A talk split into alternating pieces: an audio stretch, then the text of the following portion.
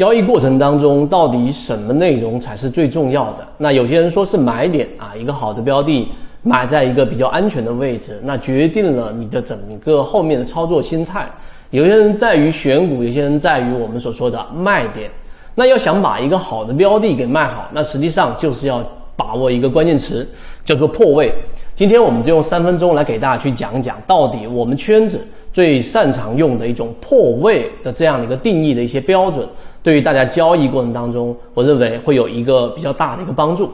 第一啊，想到破位，第一个想到就是趋势。道氏理论告诉给我们，趋势线。一旦破位，它就往往会形成一个我们说的这一种空方力量强于多方力量，这是很正常的，也是所有人都能理解的。但真正你去用，你会发现趋势线它有效，但仅仅靠趋势线的时候，你很多时候会卖在一个我们所说的起爆点之前，因为趋势我们知道有一个词，它一定叫做骗线，无论是短期均线还是长期均线，它一定会有一个骗线的过程。那破掉了这个线之后，你卖掉，结果它再修复上去，可能在原有成本附近，但你心理上的这个阻力就会非常非常大。那于是我们要新增加一些破位的这样的一些标准。我们今天给出三个给大家。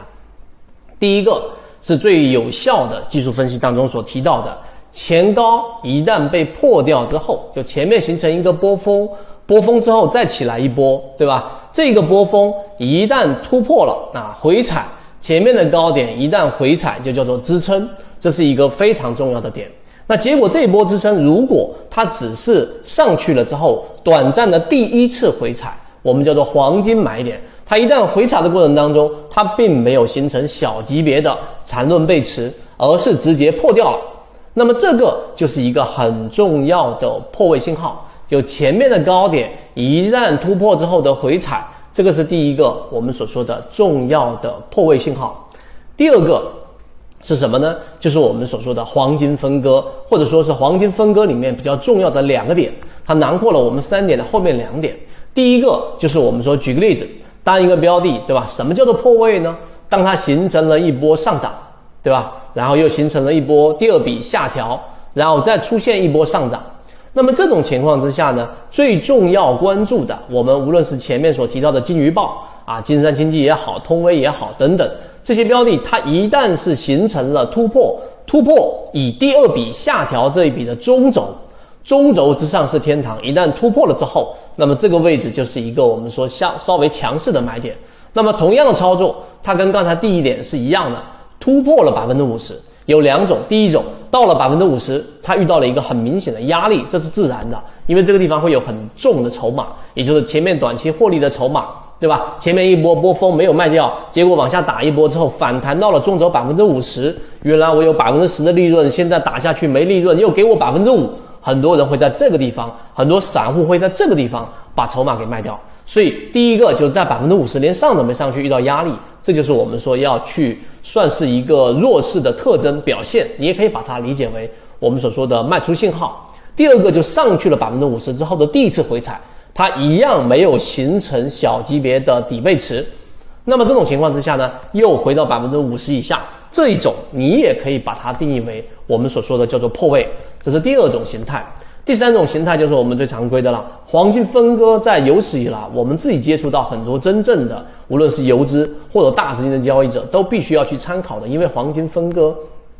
它的这个地方的支撑，很多时候是极其有效的，尤其是在一些中期和一些波段的这一种支撑上。所以第三点就是，当一个标的往下回调，回调到了黄金分割这种时候，大概率上它会有一个止跌。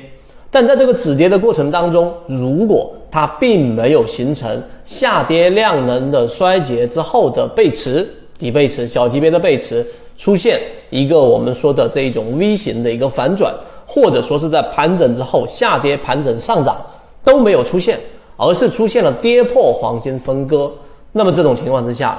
跌破百分之这个六十一点八，就是零点六一八的这个位置，也是第三种破位趋势。所以今天我们把三个可能大部分交易者没有把它汇总的破位形态来告诉给大家，在交易过程当中，它其实不完全是技术分析，因为它里面涉及到了交易者的这一种筹码，也涉及到了所有持有筹码的散户交易者的心态。就像刚才我所说的，我给你百分之十的利润，你没拿到，那现在我给你打掉，全部都没有。人对于损失掉的东西的这一种痛苦情绪，是三倍于这一种获得的这一种喜悦的这种情绪。意思说，你如果错失掉的一个假设，假设你丢掉了这一个一百万，